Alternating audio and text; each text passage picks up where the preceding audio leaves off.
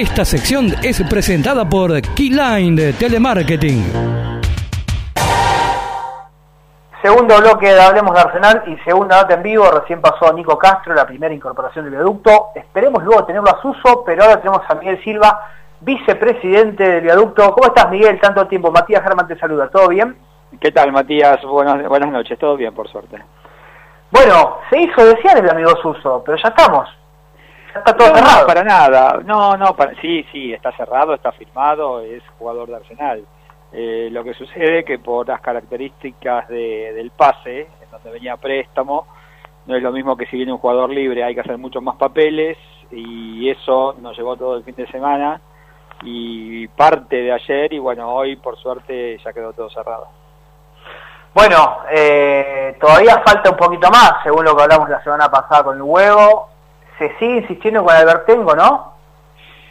Mira, Albertengo, yo creo que la decisión la tiene que tomar él. Eh, Arsenal, en donde Albertengo esté dispuesto a conversar, eh, es un jugador que interesa claramente.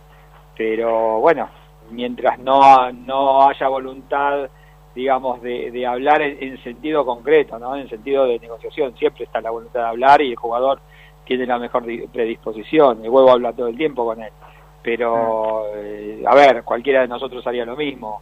A, a, lo mejor esperar otra otro tipo de ofertas está dentro de la lógica de, de, de, ese tipo de jugador, ¿no? Claro, sí, sí. Lo que tengo entendido por lo menos es que, bueno, está la deuda independiente, es una deuda alta y, bueno, el jugador eh, obviamente quiere cobrar ese dinero y sin ese dinero la idea es no, no irse a otro club. ¿Cómo viene la cosa? ¿Eso lo tenés en claro más o menos o es más independiente? tendrá que resolverlo Independiente con el jugador. O sea, de alguna manera Independiente lo va a tener que resolver. Mm. Eh, si se queda Albertengo o si no se queda. Pero en definitiva es un problema de números y todo problema de números se termina arreglando en fútbol. Vamos a, a ser honestos. Sí. Eh, después la carrera deportiva es otra cosa, ¿no? Claro. Eso o sea, tiene que ver ya con, eh, con, con, el futuro, no con el pasado. No con la claro. deuda, sino con lo que viene. Lo, lo, de Albertengo tiene más que ver esta indecisiones por otras ofertas, no por la deuda independiente. Pueden ser las dos cosas.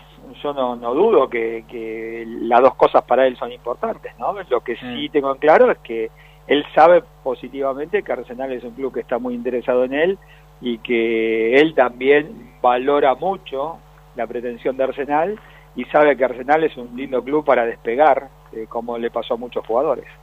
Sí, bueno, eh, hasta hace muy poco pasó con la, la, mayoría que se fueron, con Jiménez, con Piovi, digo, este esta buena búsqueda que tiene y este gran laburo compañero de Aquino que tiene Arsenal, digo, de traer jugadores por ahí que no, no están teniendo su, su mejor momento, no, o siendo suplentes entre otros equipos, o los trae en ascenso, caso Almagro, con Piovi, digo, está acertando mucho Arsenal en este último tiempo.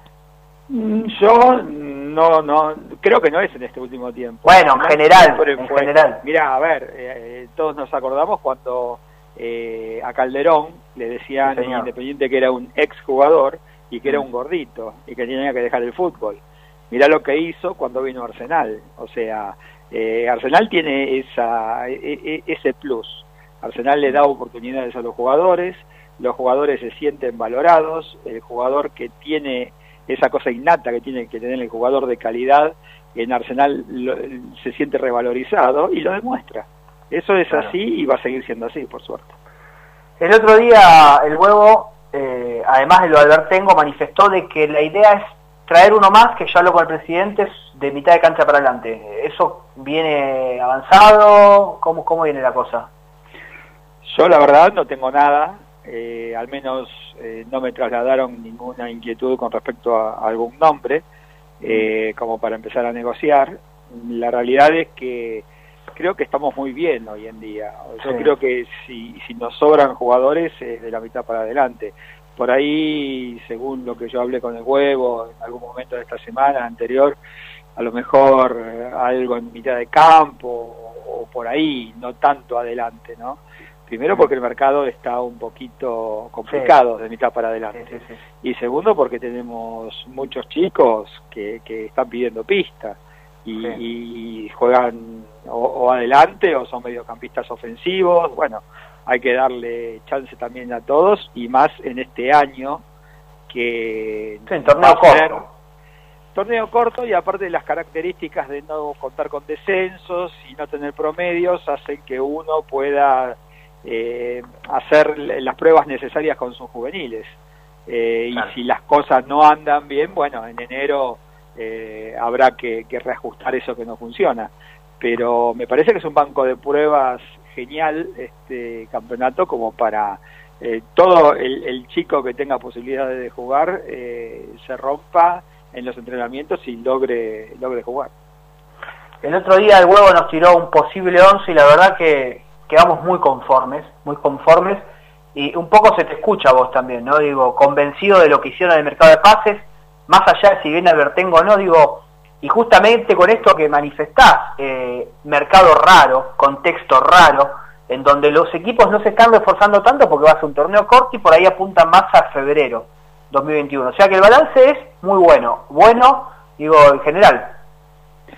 Yo creo que es muy bueno, yo estoy muy, muy contento eh, por los jugadores que vinieron, por el costo que significó esos jugadores para el club y porque en definitiva a todos los jugadores que, que uno contactó eh, siempre tuvieron esas ganas de venir a Arsenal, que a lo mejor no mostraron otros jugadores que se fueron en este campeonato, ¿no? Que todo, que se besaban el escudo y qué sé yo, pero que en definitiva, eh, bueno, eh, era todo todo un, bluff. No eh, quiero, no quiero entrar en detalle porque realmente tenía tenía muchísimas, muchísimas ganas de venir a jugar. Mm.